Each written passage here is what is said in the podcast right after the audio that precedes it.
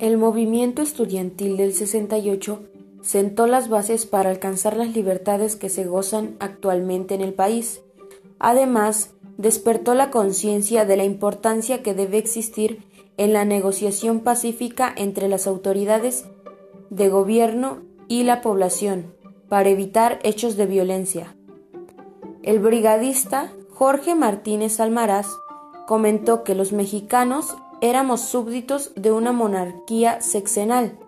Después del año 1968 se tomó conciencia del significado de ser ciudadano y ahora podemos decidir que México es una república de la que todos somos dueños.